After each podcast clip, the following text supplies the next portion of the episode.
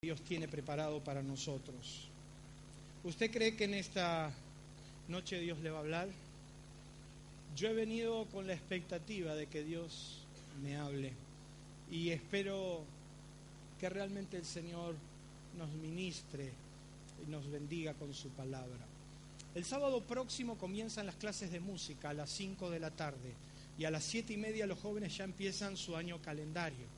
Y doy gracias a Dios porque en el día de ayer tuvimos una reunión de jóvenes, yo entre ellos. No entiendo la risa. Pero doy gracias a Dios porque ayer tuvimos una hermosa reunión con los jóvenes, eh, poniendo funciones, todos los años lo hacemos, el liderazgo y todos los que van a trabajar en el equipo de líderes y, en los servidores, en, el grupo de jóvenes. Y doy muchas gracias a Dios porque este, este año Lucas y Carolina, como una pareja recién, recién consolidada, van a tener a cargo el liderazgo completo de los jóvenes. Caro, Lucas, ponete de pie, así te conocen todos. y también Javier y Miriam van a estar colaborando, ponete de pie, Javier, Miriam, ellos van a estar trabajando como consejero juvenil, van a estar trabajando cerca de los líderes y cerca de los jóvenes para hacer un gran trabajo. Muchísimas gracias, que el Señor les bendiga.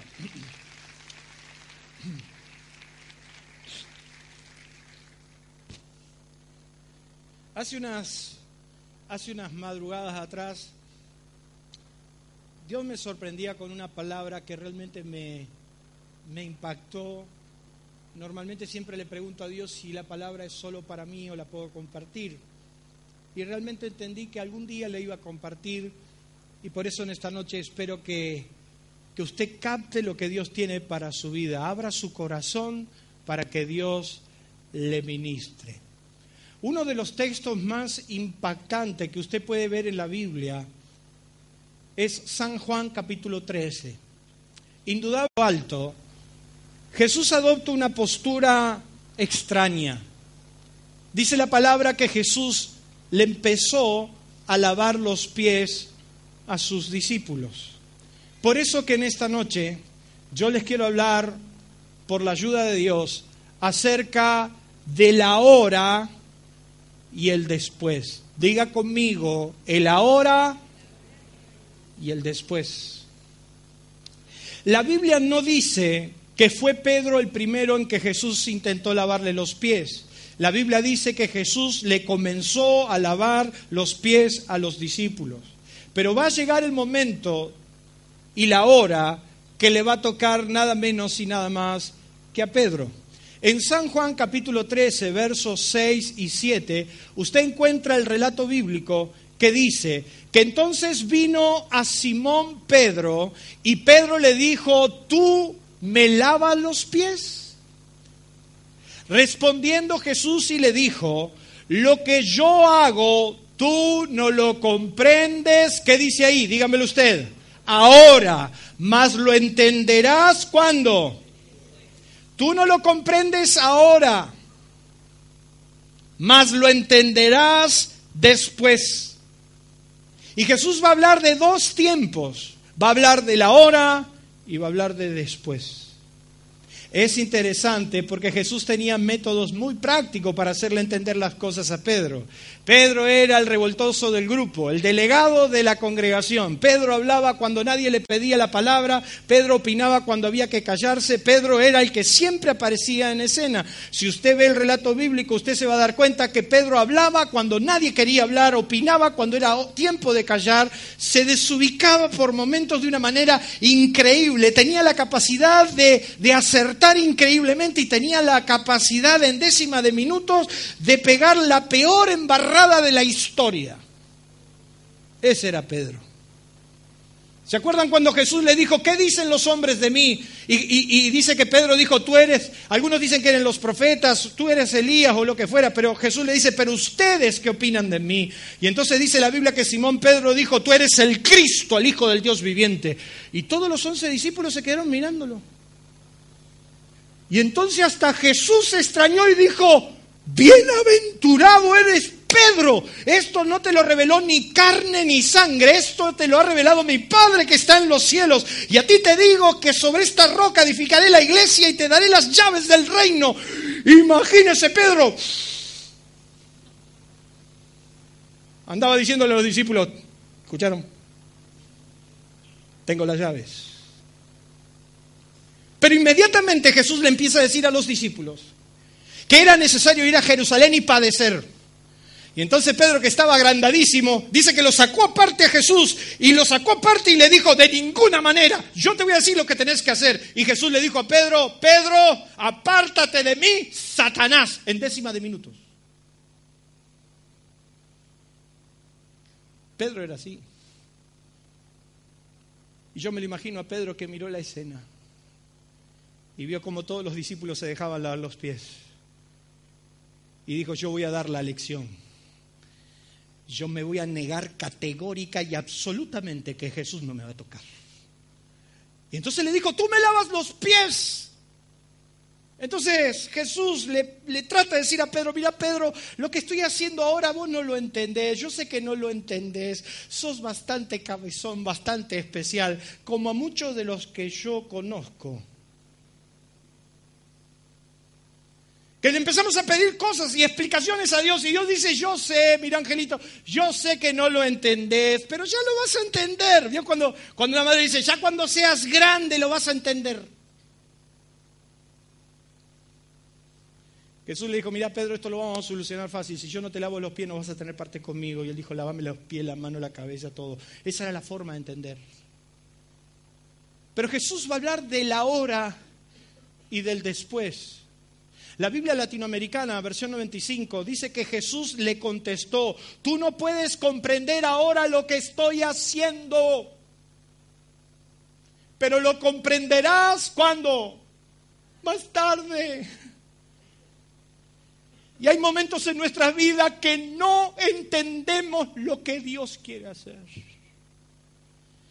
Y yo quiero preguntarle a mi amada audiencia, ¿a cuántos le pasó alguna vez? Séame sincero. Que fuiste a la presencia de Dios y le dijiste, Señor, yo no entiendo lo que estás haciendo. Yo no entiendo lo que vas a hacer. ¿A cuánto nos pasó que hemos atravesado por procesos inentendibles, donde no existe una explicación lógica, donde no existe ni siquiera una explicación escritural? Yo quiero decirles, y tengo que confesarles, que muchos de ustedes muchas veces vienen en busca de que uno le, encuentre la situación o la, o la solución. Y entonces muchas veces se nos plantean situaciones donde nosotros tampoco la entendemos. Diga conmigo, pero lo que no entiendo ahora, lo entenderé después. Mire lo que dice ahí. Es increíble. Existe en el hombre un conocimiento perfecto de la hora, del presente. O sea, existe en nosotros un conocimiento perfecto de la hora, del presente, y un desconocimiento casi absoluto del después o de nuestro futuro. Y a pesar que nos consolamos diciendo que nuestro futuro está en las manos de Dios, lo cierto y lo real es que todos quisiéramos saber hacia dónde vamos y qué será de nosotros. ¿Qué, qué dice ahí?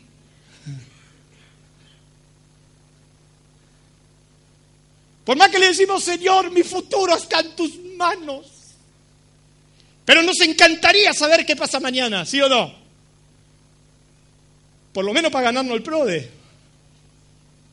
Nos encantaría.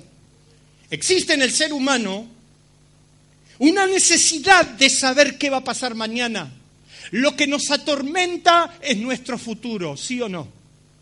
Nos preocupa. ¿Qué va a pasar mañana? ¿Qué pasará con nuestros hijos? ¿Qué pasará con la economía? ¿Qué pasará mañana? Sabemos con exactitud lo que nos pasa hoy, pero desconocemos nuestro futuro. Lo que nos inquieta es saber, y lo más inquietante es saber que Dios conoce el después. Es más, Él fue el que lo planeó y lo ideó según su qué, su propósito. Yo no sé usted, pero a mí me, me inquietaba saber que Dios sabe qué iba a pasar de mi vida en los próximos años. Y entonces me arrodillaba y buscaba a Dios para que Dios me lo muestre. Y en los peores momentos de mi vida, cuando estaba endeudado, atribulado, quebrado, yo solo quería saber si algún día iba a salir de la deuda. ¿A usted no le gustaría? O sea, nunca se imaginó eso, nunca se acostó pensando qué será de mañana, ¿verdad? Ay, cómo nos gustaría saber qué va a pasar mañana, con quién se casarán los chicos,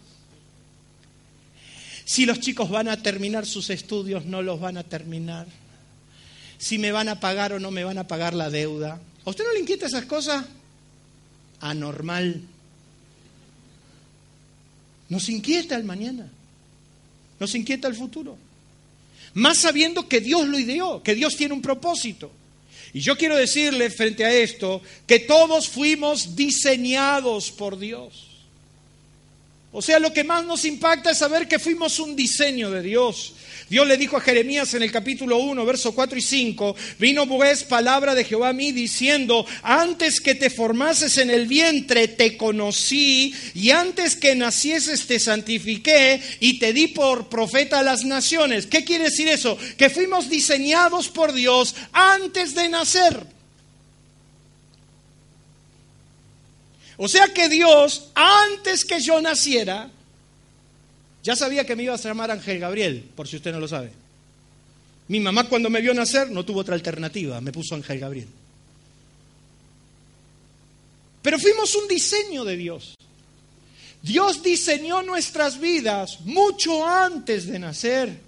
Es increíble pensar que en el propósito de Dios nuestras vidas fueron diseñadas a la perfección. Dios sabía lo que iba a ser de nosotros, Dios sabía lo que nos íbamos a dedicar. Es más, Dios sabía de antemano todo lo que iba a pasar en nosotros. No solamente fuimos diseñados, sino que fuimos conocidos. Fuimos conocidos por Dios. Dios sabía de nuestra existencia.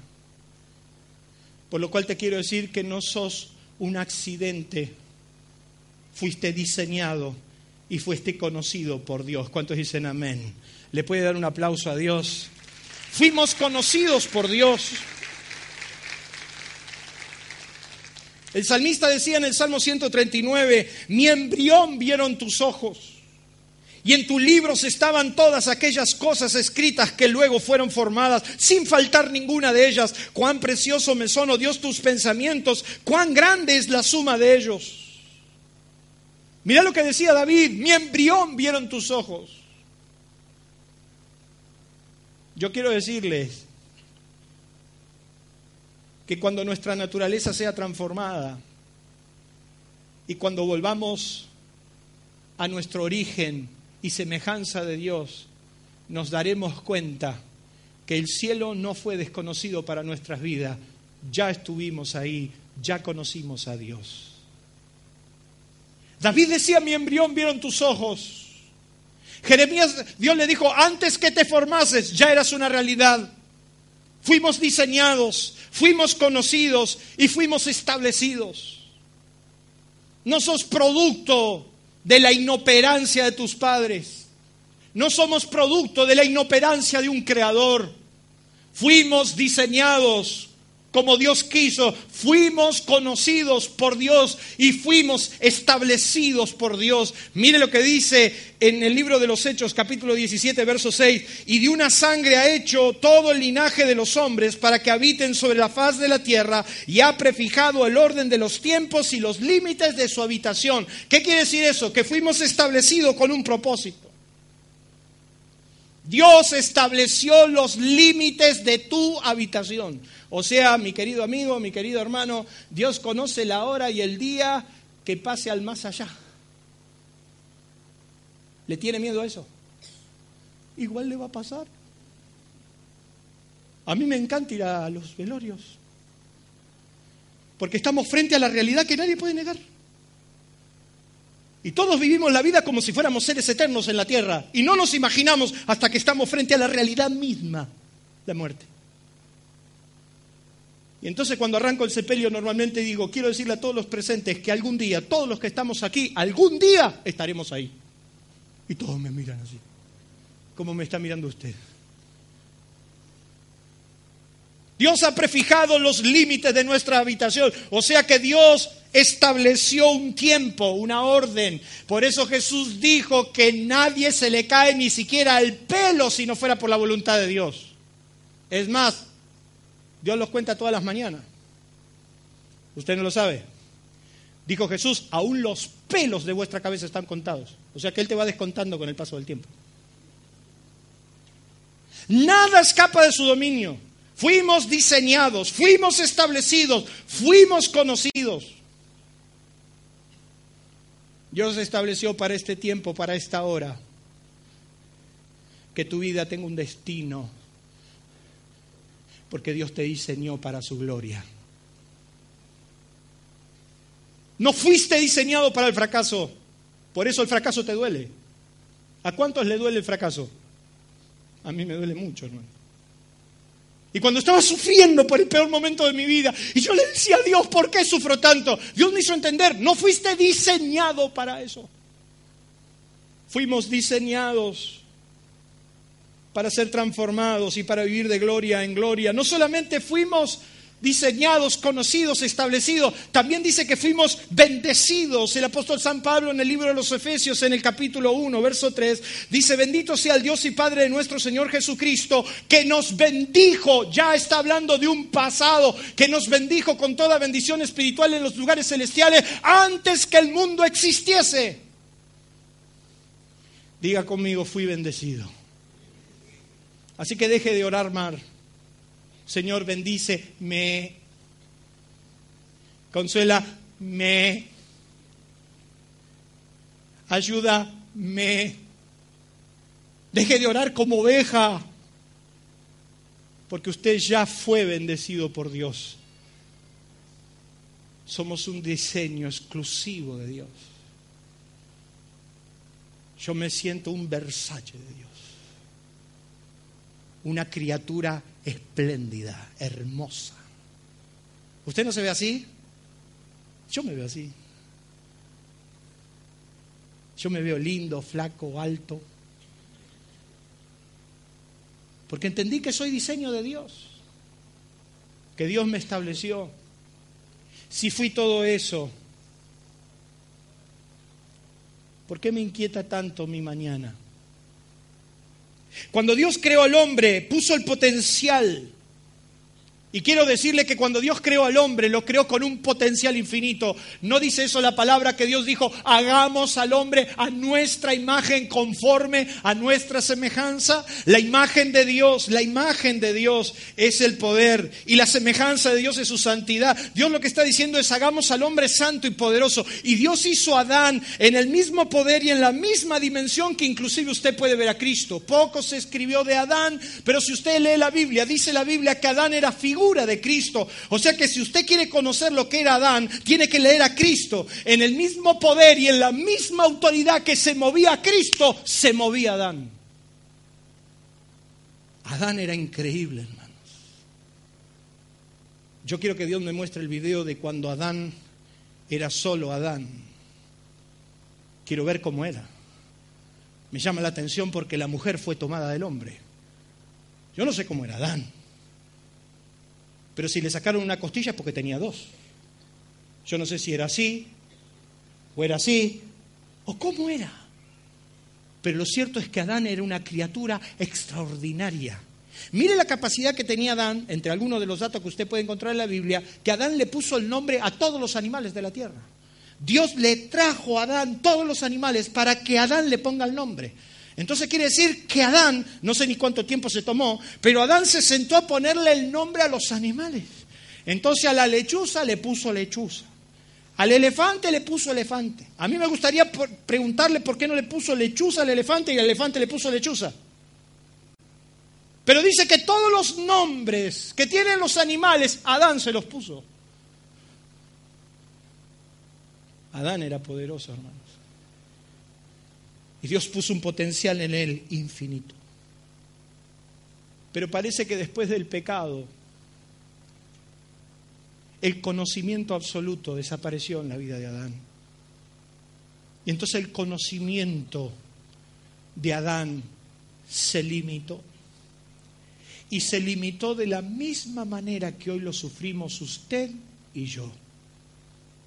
Si Adán no hubiera pecado, si Adán no hubiera cometido alta traición contra Dios, si Adán hubiera mantenido su naturaleza a imagen y semejanza de Dios, Adán tenía el conocimiento pleno de todo lo que lo rodeaba. Fue el pecado lo que lo dañó, fue el pecado lo que lo limitó, al punto que Dios lo sacó del huerto. Y si usted la Biblia lo puede leer en Génesis capítulo 2, 7 y 9, 16 y 17, capítulo 3, 22, 24, usted va a encontrar que en el huerto había dos árboles que solo uno era prohibido comer. La Biblia nos dice que Dios hizo nacer de la tierra todo árbol delicioso y, y bueno para comer. Y la Biblia le dijo que uno solo no podía comer. ¿Cuál era el árbol? Que no podía comer, el árbol del conocimiento del bien y del mal. Pero en el huerto había otro árbol que era conocido como el árbol de la vida. Y cuando Adán pecó, Dios dice que limitó y dijo, vamos a sacar al hombre del huerto y vamos a poner el huerto en un lugar, no sea que el hombre llegue y coma del fruto del árbol de la vida y viva para siempre. Era el árbol de la eternidad, era el árbol del conocimiento, era el árbol del saber, el pasado, el presente y el futuro.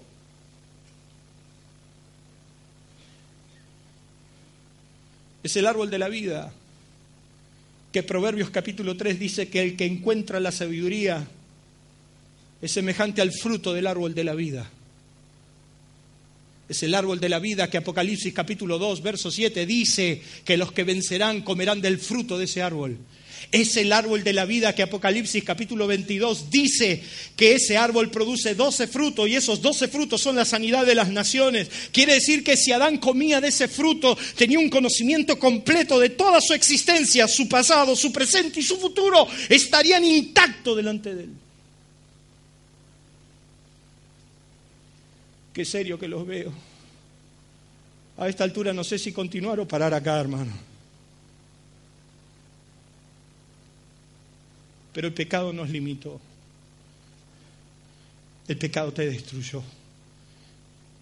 Y por eso te decimos, no juegues con el pecado porque el pecado te va a destruir. Porque la paga del pecado es muerte. El pecado nos limitó, hermanos y dejamos de conocer el mañana. Es como que fuimos privados del saber qué ocurrirá. Y entonces empezamos a deambular el, el no entender las cosas. Empezamos a transitar la vida al que pase lo que pase. Y entonces la vida nos sorprende con cosas que no entendemos y le atribuimos todos a Dios. Entonces nos pasan cosas que nos golpean en la cara. ¿Y qué decimos los cristianos? ¿Qué decimos? ¿Y si Dios así lo quiso? Me decía un empleado mío, papá con 17 años, un embarazo no planificado, que lo estaba sacando de toda su planificación. Y él para congraciarse conmigo se le ocurrió decirme, ¿y si Dios así lo quiso? ¿Qué Dios? Fuiste vos. Pero nosotros le echamos toda la culpa a quién? ¿A Dios o al diablo? Y si Dios así lo quiso, yo no lo entiendo, pastor, yo no entiendo lo que Dios está haciendo, ¿cómo que no va a entender?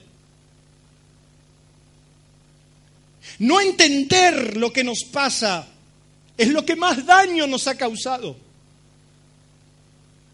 No entender los planes de Dios nos ha llevado a crisis tras crisis. Lo que más nos devela, preocupa y afana es el después. Por eso Jesús le dice a Pedro, Pedro, yo sé que ahora no lo entendés. Yo sé que lo que estoy haciendo no lo estás entendiendo, pero va a haber un día que lo vas a entender. Y a vos te quiero decir, a vos que no entendés, algún día lo vas a entender. ¿Cuántos dicen amén? Es interesante, porque si usted ve el capítulo 13 de Juan, hay una palabra clave en todo el texto. A mí me gustaría que usted abra su Biblia en San Juan capítulo 13. Estoy echando fundamento, hermano. Preste atención porque después no va a entender. San Juan 13, Hay una palabra clave que va a describir a Jesús. Recuerda que Jesús vivió en el máximo esplendor. Jesús fue hallado sin pecado, por lo cual Jesús tenía un conocimiento pleno de su situación. San Juan capítulo 13, verso 1, usted va a encontrar que Jesús sabía en primer lugar que su hora, ¿qué dice ahí? Había llegado. San Juan 13.1 dice, antes de la fiesta de la Pascua, sabiendo, diga conmigo sabiendo, sabiendo Jesús que su hora había... A mí me encanta porque Jesús no era un improvisado. Él sabía que su hora había llegado, su propósito, su destino, por lo que había sido diseñado. Era su hora. A Jesús no lo tomó de imprevisto la cruz, más allá que lo sufrió, hermanos. Pero él sabía que su hora, su propósito había llegado. Jesús no era un improvisado que no entendía lo que estaba pasando. Jesús sabía que ese era su año, su momento. Y yo te quiero preguntar si vos sabés lo que te está pasando. ¿Hace cuánto tiempo Dios te está llamando? Y seguís ignorando el propósito. Jesús sabía que su hora había llegado. Es más, le dice a los discípulos y a los religiosos, a mí nadie me toma la vida, yo la pongo. Nosotros estamos acostumbrados, mire, es tanta la mediocridad que vivimos como ese cristiano, que muchas veces estamos acostumbrados y pensamos que Dios es igual que nosotros. Y diga conmigo, Dios no es igual. Entonces, como nosotros somos así, y, vamos a la iglesia, pero, pero de paso vamos a la casa de Juan. Y si ya que estamos, vamos para allá total. Dios conocía que su hora había llegado. Y yo quiero decirte, iglesia, como pastor te lo digo, que nuestra hora ha llegado, que este es nuestro tiempo y es tiempo de vivir para la gloria de Dios. Él sabía con exactitud que le esperaba la cruz. El problema no fue la cruz. Muchos se concentran en el dolor de la cruz. El problema no fue la cruz. El problema que llegaba la hora de separarse del Padre. Y es en la cruz donde el Padre no lo puede ver porque se hizo pecado. No pecó, se hizo pecado y entonces Jesús dijo, Padre mío, ¿por qué me has desamparado? ¿Por qué? Porque era el momento de la separación. Jesús sabía que su hora había llegado, tenía un conocimiento de lo que le pasaba. Por eso yo te digo en el nombre de Jesús que no estamos averiguando lo que tenemos que hacer, sabemos lo que tenemos que hacer. Dios nos ha llamado para grandes cosas y la gloria de Dios la veremos. Sabía que su hora había llegado. Sabía todo lo que el Padre le dio. Mire lo que dice a continuación. Antes de la fiesta de la Pascua, sabiendo que para que pasase de este mundo al Padre, como había amado a los suyos que estaban en el mundo, los amó hasta el fin. Y cuando cenaban, como el diablo ya había puesto en el corazón de Judas Iscariote, hijo de Simón, que lo entregase, sabiendo Jesús que el Padre le había dado todas las cosas en donde si yo le preguntaría a usted y te diría, ¿vos sabés lo que Dios te dio? Estoy seguro que la mayoría de nosotros no sabríamos contestar. ¿Qué te dio Dios? ¿Qué te entregó? Si fuiste diseñado, si fuiste conocido, si fuiste establecido, si fuiste bendecido, no me podés decir que Dios no te dio nada porque Dios te ha dado grandes cosas. El problema es que ni te enteraste. ¿Qué te dio Dios? ¿Sabe lo más terrible que nos puede pasar? Es transitar toda nuestra vida sin desarrollar lo que Dios nos dio. Sin agarrar lo que Dios nos entregó. ¿Cuántas empresas Dios nos habrá dado y que no son nuestras? ¿Cuántos negocios Dios nos habrá entregado y no los vivimos? ¿Cuántos ministerios Dios te dio y no los viviste? Jesús sabía lo que el Padre le había dado en la mano y por eso lo tomó.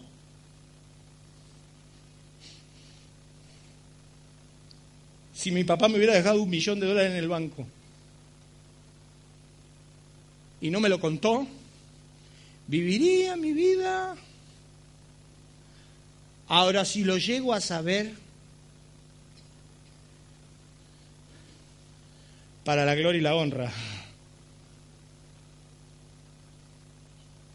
Jesús sabía lo que el Padre le había dado.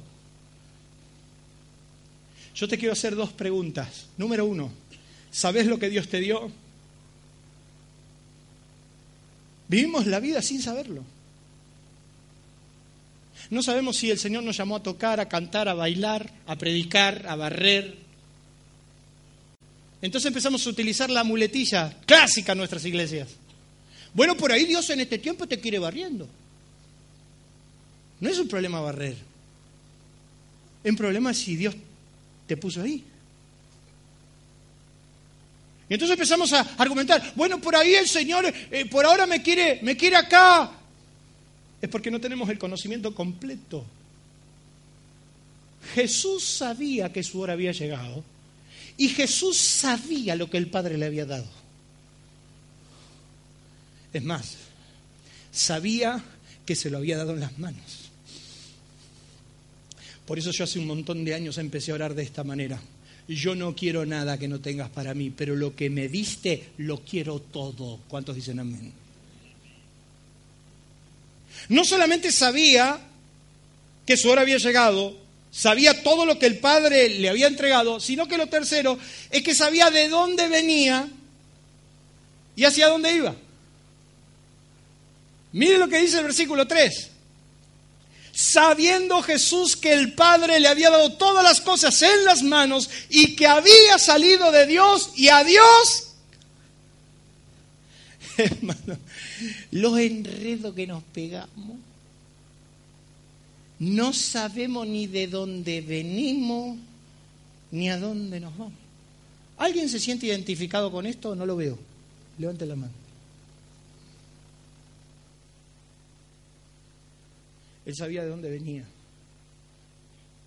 y a dónde iba. Conocía con exactitud lo que Dios quería hacer en su vida. Hermanos, cuando Dios traza la vida de un hombre, no solo le traza el propósito, le dice y le muestra para qué razón viniste a la vida.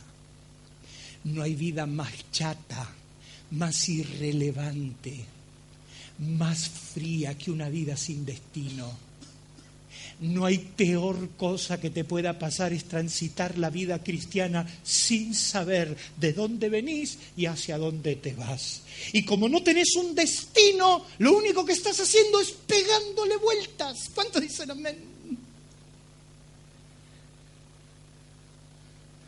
La gente te va a querer desviar de tu destino, la gente te va a querer quitar de tu meta, te va, te va a proponer, te va a decir, pero tenés la meta lo que Dios quiere hacer con tu vida. Lo peor que nos puede pasar es no distinguir los tiempos y los procesos de Dios. Vinieron los fariseos y los saduceos para tentarle a Jesús y le pidieron que muestre señal del cielo. Mas Jesús le respondió y les dijo, ustedes cuando anochece decís buen tiempo porque el cielo tiene reboles y por la mañana habrá tempestad porque, los, porque tiene reboles el cielo nublado. Hipócritas que sabéis distinguir el aspecto del cielo, mas las señales de los tiempos no podéis. ¿Cómo podían distinguir el clima? Y nunca pudieron distinguir que tenían al Hijo de Dios enfrente. No me los condene, porque muchos de nosotros somos exactamente iguales. Y decimos,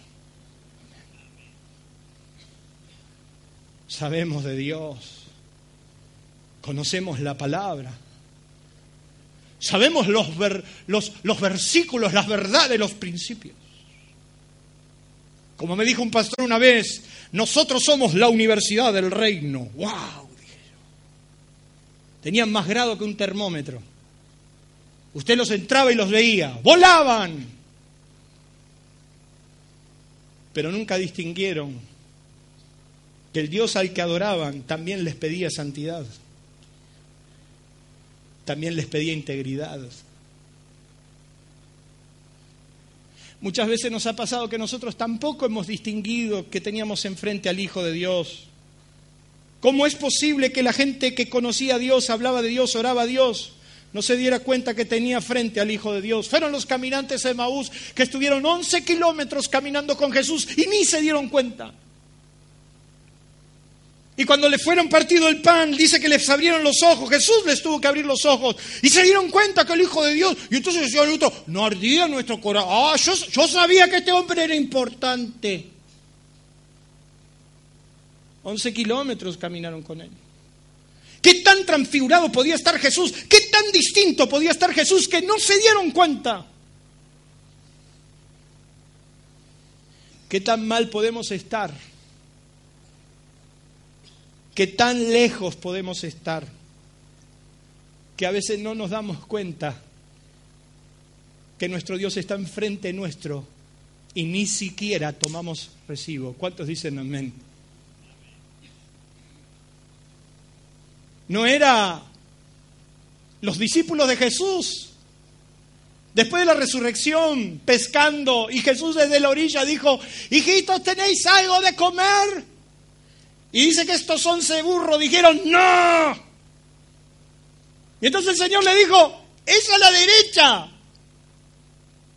Y dice que habiendo tirado la red a la derecha, encerraron gran cantidad de peces que su red se rompía y los barcos se hundían. Qué increíble, hermano. Estuvieron toda la noche tirando a la izquierda. La barca podría tener tres metros como mucho. O sea, estaban a tres metros de la bendición, estaban a tres metros de la gloria y estuvieron toda la noche echando a la izquierda, no, porque a mí me enseñaron que es a la izquierda. ¿Cuántos dicen amén? Y entonces Juan le dice a Pedro que estaba desnudo, porque Pedro era así, si hay que pescar, mejor vamos a pescar sin ropa. Entonces Pedro estaba desnudo. Porque él era Pedro. Y aunque el mandato era quédense en Jerusalén, se fueron a pescar. Y entonces Juan, el amado, el que se recostaba sobre el pecho de Jesús, como lo conocía de cerca, lo conocía de lejos. Y entonces Juan le dice a Pedro, Pedro, animal, es el Señor. Y entonces Pedro se vistió y se tiró de la barca y nadó. Pero dice que del temor, del julepe que tenían, no le querían decir, porque tenían miedo, no sabían si era o no era. ¿Cuántas veces nos pasó? Que el Señor a la distancia nos está diciendo, es a la derecha, angelito, es a la derecha. Cambia de dirección tu vida. La misma red que estás tirando para un lado la tenés que tirar para el otro, pedazo de cucutsune. La tenés que tirar para el otro. Diga conmigo, a nosotros nos pasó.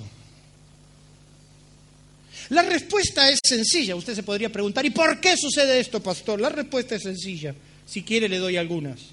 Ceguera, ignorancia, religión, tosudez, necedad, decepción. Pero siendo sincero, ¿cuántas veces nos pasó? Y acá empiezo a predicar. ¿Cuántas veces te pasó no entender lo que Dios está haciendo? Permítame hacerle una confesión para que vea que yo soy tan igual a usted. Hay momentos que me ha pasado que me siento embotado, como que no es tanto el ritmo, es tanta la corrida que, empezamos a perder sensibilidad. Y entonces empezamos a perder el criterio y no entendemos lo que Dios está haciendo. año 1993, en una iglesia en el Uruguay, en mi querido Jun, viendo toda la iglesia de rodillas en el altar, yo dos horas antes le dije al Señor que renunciaba y que me iba definitivamente del ministerio. Dos horas después tenía toda la congregación tirada en el piso y el Espíritu Santo me decía, ¿y a dónde te querés ir? No entendía. Y muchas veces nos pasa como a Pedro, que no entendemos, que no entendemos lo que Dios quiere hacer. Pareciera que en nuestra vida Dios ha resuelto cumplir sus propósitos y entonces Él sigue trabajando en nosotros a pesar de nuestras renuncias, a pesar de nuestra indiferencia y a pesar de nuestra aprobación. ¿Cuántas veces dijiste, yo no quiero saber más nada de Dios, yo ya le fallé demasiado, no quiero saber más nada? Y yo me río de Janeiro porque Dios te conoció, te santificó y de un plan y Él lo va a hacer, quieras o no quieras. ¿Cuánto dicen amén?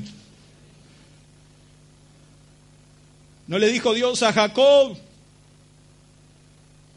Yo te traeré a este lugar y haré contigo lo que te he dicho. Por eso Jesús le dijo, Pedro, lo que estoy haciendo ahora, no lo comprendes, pero lo entenderás después. Quiero que con la más sincera expresión me levanten la mano todos los que hoy no están entendiendo lo que Dios está haciendo en su vida. Levanten su mano. Bueno, vamos a continuar. Muchos de los hombres tuvieron que entender, fueron hombres que dieron todo para el Señor y más allá de sus errores, tan comunes y normales como nosotros, tuvieron que entender algunas cosas que yo te quiero dejar en esta noche. Lo primero que tuvieron que entender, que la obediencia en estos procesos, la obediencia requiere, ¿qué dice ahí? Dígamelo usted, absoluta rendición. A Dios no se lo puede obedecer a medias. Dios requiere tu absoluta rendición. Es por eso que quiero decirle que no necesitamos saber todas las cosas para obedecer a Dios. La obediencia a Dios demuestra nuestra sensibilidad de corazón y cuánto estamos dispuestos a rendirnos por completo. Quiero que usted me acompañe a Génesis capítulo 12.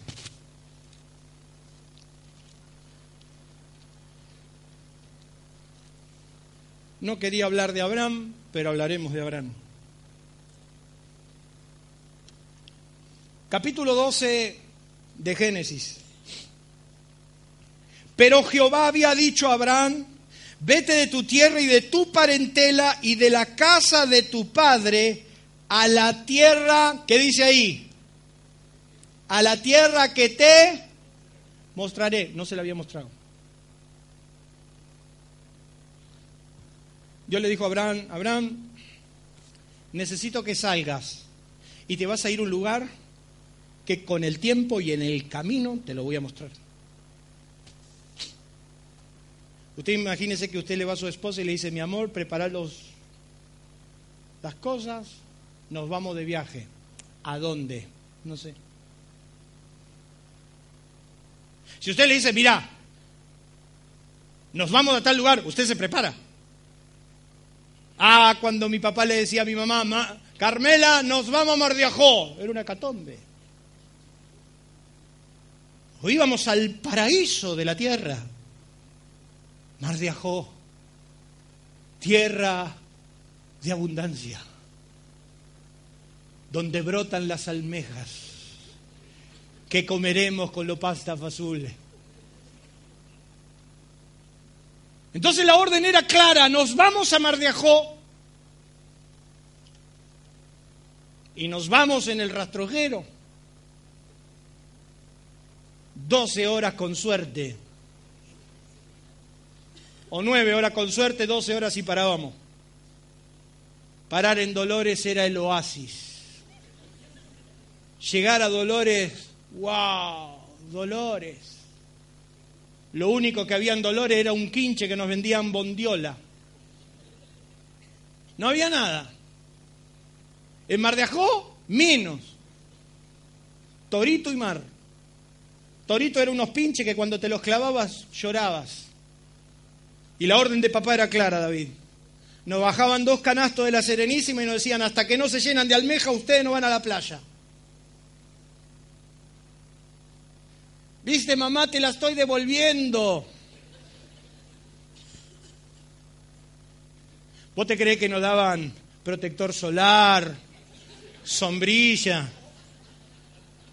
Te ibas con lo opuesto al mar.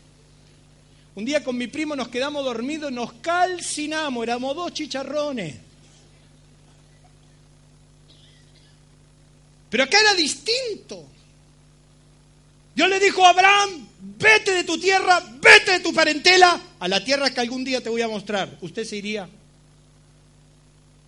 La Biblia nos dice en el libro de los Hebreos capítulo 11 verso 8, por la fe Abraham siendo llamado obedeció para salir al lugar que había de recibir como herencia y salió sin saber a dónde iba. No lo sabía. Y yo quiero decirte que nuestro caminar con Dios hay cosas que las vamos a entender ahora y hay cosas que las vamos a entender dentro de algún tiempo, pero que lo vamos a entender, los vamos a entender. Un día Abraham estaba frente a un altar y Dios se le presentó y le dijo, Abraham, esta es la tierra que te quería dar. O sea que Dios se la mostró. Y como fue tan fiel Abraham, porque Abraham tuvo que vivir estos procesos. Un día Dios le dice a Abraham, quiero que te levantes y te vayas a tierra de Memoria y me ofreces a tu hijo, a, tu único hijo a quien amas. Tres días de camino tuvo que Abraham caminar con su hijo al lado para entender al final de que Dios era el proveedor. Yo le pregunto a Dios, ¿por qué me tenéis que hacer caminar tres días con mi hijo al lado para entender que provee? ¿No me lo puedes enseñar de otra manera?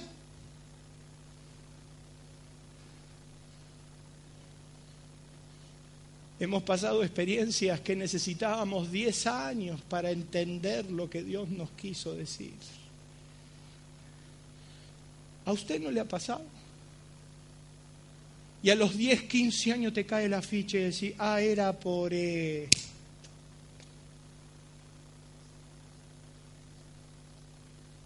Parece que Abraham estaba acostumbrado a esos procesos, porque al tercer día conoció que Jehová era su proveedor. ¿Cuánto tendrás que pasar para conocer que Dios sigue siendo tu gran proveedor? Dios lo premió tanto a Abraham que un día Dios le dijo a Abraham, Quiero que te levantes y te pongas en el monte y mires al oriente y al occidente, mires a los cuatro puntos, porque toda la tierra que ves te la daré a ti. Ya Dios no solamente se la iba a mostrar, sino que Él la tenía que ver. Pedro, lo que yo estoy haciendo no lo entiendes ahora, pero lo entenderás después. Vos que estás llorando sin entender lo que te está pasando. Lo vas a entender. ¿Cuántos dicen amén? Lo segundo que te quiero decir es que la revelación va de la mano del crecimiento. Dios no te puede mostrar muchas cosas porque tu crecimiento es lento.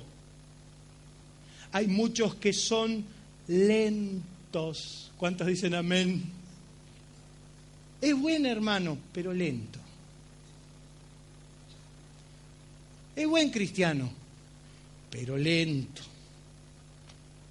A medida que vamos creciendo adquirimos mayor revelación, estados de conciencia superiores. Él nos lleva a las profundidades de Dios y su plan. En la mente de Dios no se concibe el retroceso. Es por eso que miles de cristianos andan como ciegos porque están retrocediendo siempre y no se dan cuenta que en el plan de Dios solo debemos avanzar. La revelación va de la mano del crecimiento. Usted lo puede encontrar en Gálatas capítulo 4, no tengo el tiempo hoy, Primera de Corintios capítulo 3 y Hebreos capítulo 5.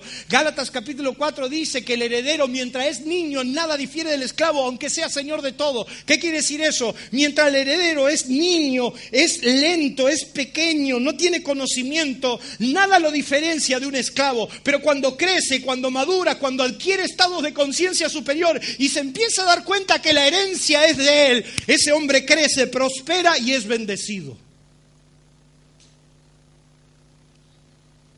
Por eso Pablo le tiene que escribir a los corintios de que eran niños que no habían crecido. Y Hebreos capítulo 5 dice, pero de esto que les tengo que contar es difícil por cuanto os habéis hecho tardos para oír, porque debiendo ser ya maestros, son niños y han llegado a tal punto que les tengo que enseñar los primeros rudimentos. Y hay gente que ya tendría que ser doctor, ya tendría que crecer, avanzar, ya tendría que estar en un estado superior y siguen siendo niños. Y ahí estamos con el biberón llevándole la leche de un lado al otro porque el bebé llora, el bebé se queda el bebé grita, el bebé pide.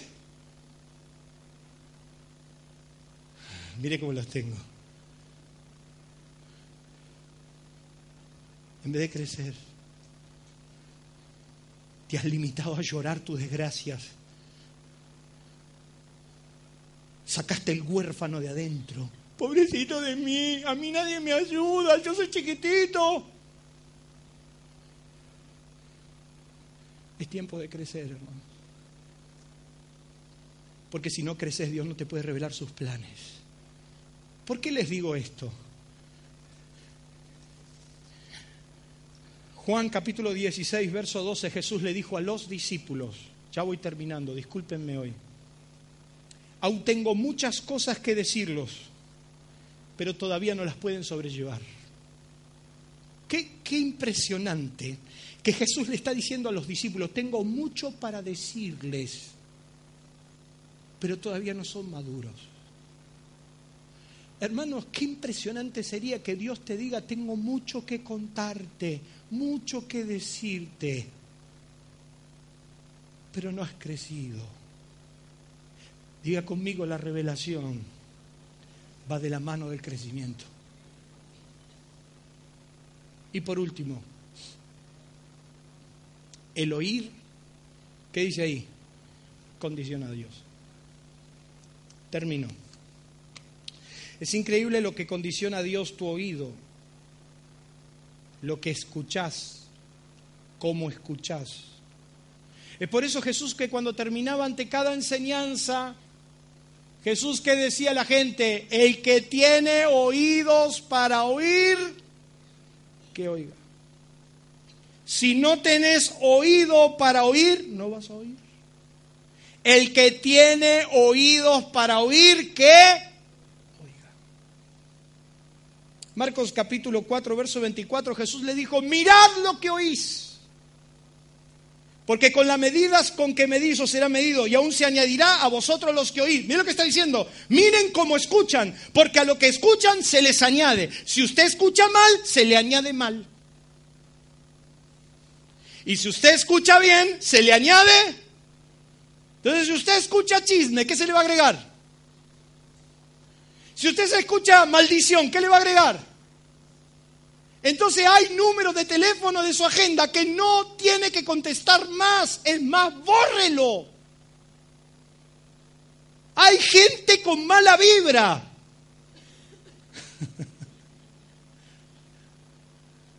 Espérese, lo espiritualizo hay gente negativa. Hay gente que te entra a tu casa y te cambia el ambiente. Te peleas con el perro, el gato, hasta el perro ladra. ¿A usted no le pasó? Yo tengo una perrita que es un dulce de leche. Pero ha entrado gente en casa que la perra Es el espíritu que trae el tipo.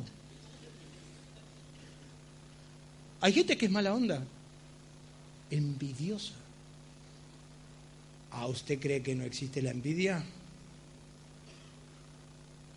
Yo por las dudas me ato un cordón rojo. Por las dudas. Y yo no creo en estas cosas. Yo no creo, hermano. Yo no creo. Pero la escoba de la puerta la pongo. Para que se vaya a la visita.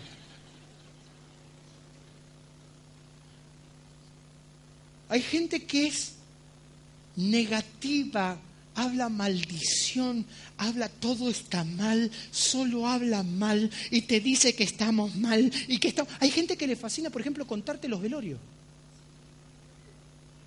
Hay gente que te llama a las 7 de la mañana para contar que se murió alguien. Que ni conozco.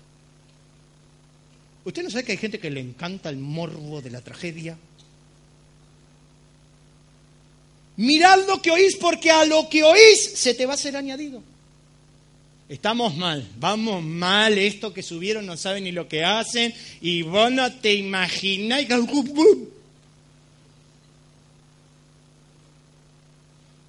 Por eso hable bien. Porque conforme a lo que oís, se te va a ser añadido. Por eso yo te hablo bien y yo declaro bendición y victoria sobre tu vida, que nada ni nadie te puede detener en el nombre de Jesús, que te vas a levantar y vas a caminar y vas a dejar para atrás para siempre esa vida de fastidio, de tragedia, de derrota, esa vida de que me va mal, pero voy a estar peor, por lo menos no me agarró el cáncer en todo el cuerpo, me agarró en el brazo, sácalo en el nombre de Jesús.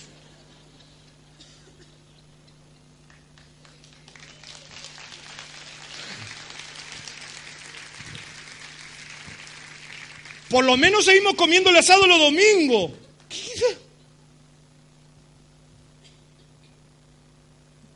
El por lo menos. Hablé bien. Vaya conmigo, por favor, a Marcos capítulo 4. Termino en serio. Gustavo, ¿me ayudas? Marcos capítulo 4. Qué lástima que no estamos a la mañana para predicar una hora más, ¿no, Juancito? Yo declaro que el año que viene tenemos dos cultos los domingos, Juan. Fanático los domingos a la mañana. Capítulo 4 de Marcos lo tiene. ¿Por qué les digo esto? Verso 33. Con muchas parábolas como, como esta les hablaba la palabra. ¿Qué dice ahí? No, no, no, no. Gracias, David. Díganmelo fuerte. Conforme a lo que podían. O sea que Jesús no le podías enseñar más porque no podían oír. ¿Está entendiendo? Dios no te puede hablar más porque no, no podés oír. Porque sos limitado en el oír. Porque no rompiste tu estructura. Entonces sos limitado. Conforme a lo que podían oír. Jesús no le podía hablar de otra manera. Le hablaba conforme a lo que podían oír. Y sin parábolas no les hablaba, aunque a sus discípulos en particular les declaraba todo. Aquel día, diga conmigo, aquel día Aquel día cuando llegó la noche, les dijo, ¿qué les dijo? Pasemos al otro lado significa futuro, significa mañana. Le dijo a los discípulos y les habló en futuro, les habló en mañana, les habló en después. Pasemos al otro lado. Jesús conocía el antes y el durante y el después. Y él sabía que íbamos a llegar al otro lado. Los discípulos no sabían. Los discípulos tenían una vista muy ahora. Se subieron a la barca. La orden de Jesús es, llegamos, futuro, destino, llegamos mañana, después. Pero los discípulos se subieron a la barca, el ahora, el hoy. Y mire lo que dice, y despertando la multitud le tomaron como estaba en la barca y había también otras barcas, pero se levantó una gran tempestad de viento y echaba las olas en la barca de tal manera que ella se negaba. Y él estaba en la popa Aleluya. ¿Cómo estaba? Jesús no estaba con un ojo cerrado y el otro repasando. Jesús no se hacía el dormir, el dormido para, le voy a dar una lección a estos giles que no saben nada, entonces me voy a dormir. Y entonces para que los discípulos digan, ¿cómo duerme este en la tempestad? La experiencia de Jesús es que él podía dormir en la tempestad. Él dormía profundamente.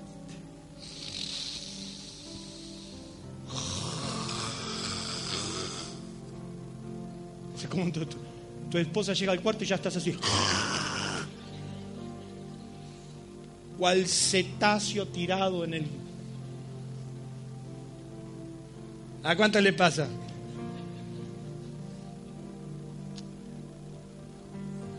Y estaba ahí Jesús. Y los discípulos desesperados por el ahora, el ahora, era la tormenta. Y entonces bajaban la vela, subían la vela, echaban la cosa y dijeron, hay que despertar a este tipo, hay que despertarlo. Y fueron lo levantaron y dijeron, maestro, maestro, no te da cuidado. Que perecemos. No tienes cuidado de lo que me pasa. Así vamos a Dios. No tienes cuidado. Mira lo que me está pasando. Mira lo que me está pasando. El ahora, el ahora. El ahora es que la estamos pasando mal porque no estamos entendiendo lo que está pasando. Dice que Jesús se despertó y le dijo, ¿por qué están así hombres de poca fe? ¿Por qué están así amedrentados, con la cara larga, la cara de banana? Así, usted lo ve, usted, usted ve a la gente. ¿Por qué estás así? ¿Qué me quiere llamar la atención? para que todos digamos, pobrecito angelito, mira la cara que trae. Mira la traga que traiga, que se la, que se la guarde, que se la come la cara y que sea hasta que se acalambre. Yo por culpa de él no voy a retroceder. Entonces Jesús dijo que se levantó y dijo, ¡Casa! Enmudece, le dijo el mar, y cesó.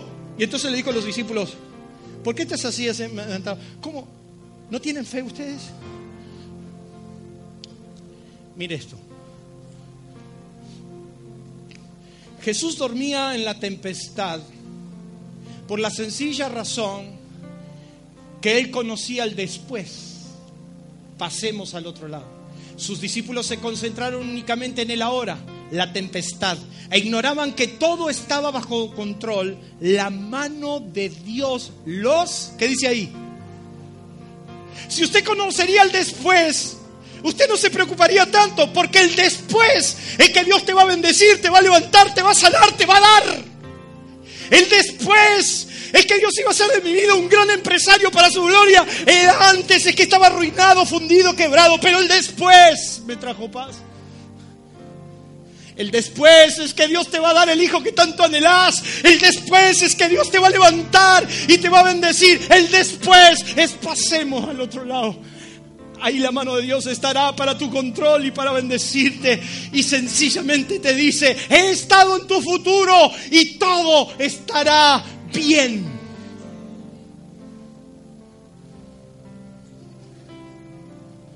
Por eso en esta noche puede ser que no entiendas lo que está pasando. Entrégale el mando de tu vida aunque fuera la peor tempestad y Él la transformará, ¿qué dice ahí? En dulce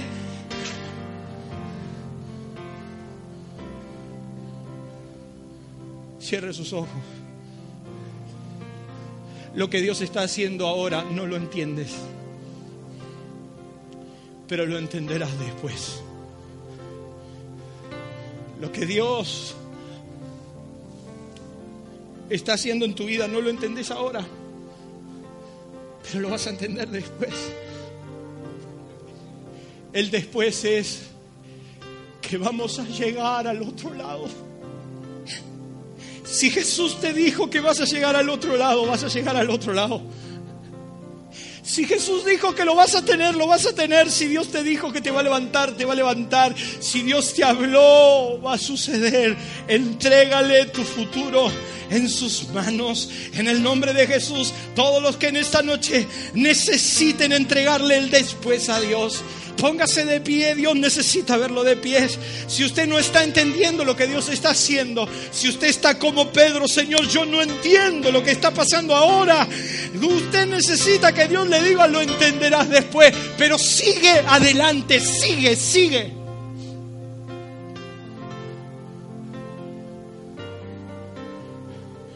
El ahora y el después está en las manos de Dios. Y puede ser que te tome tiempo entenderlo. Lo ideal sería como Jesús que entiendas todas las cosas. Pero si no lo estás entendiendo, ahí donde estás, cerrado tus ojos, con tus manos levantadas al cielo en señal de dependencia, yo quiero que le digas al Padre, papá, papá, yo no entiendo lo que está pasando, papá, yo te creí, no pasó, papá, yo creí, yo me aferré y nada pasó, Papá, yo, yo creí que íbamos a llegar, pero la tempestad me ha quitado la fuerza, papá. Yo sé que tú me has dicho que llegaremos. Yo hoy te vengo a decir que me abandono en tus brazos, Señor. Que el después, el después, el mañana, solo es tuyo, Señor. Y que sigas diciendo lo mismo, todo estará bien. Señor, mira a estos hombres y estas mujeres que se han puesto en pie. Señor, tú conoces su real aflicción, sus lágrimas. Tú conoces su dolor, su quebranto, Señor. Tú conoces realmente su aflicción. Yo te pido en el nombre de Jesús que le vuelvas a mostrar que tú eres el Dios de la tormenta, que puede llamar a silencio la peor tempestad. Yo bendigo tu futuro. Bendigo tu vida en el nombre maravilloso de Jesús. Bendigo tu entrar, tu salir, tu arteza de amasar. Yo bendigo en el nombre de Dios tu vientre, tus manos, tus herramientas de trabajo y declaro que todo estará bien. En el nombre maravilloso de Jesús. Amén. Dele un fuerte aplauso a Dios. Todo estará bien. Yo quiero que usted se voltee a su hermano que tiene al lado.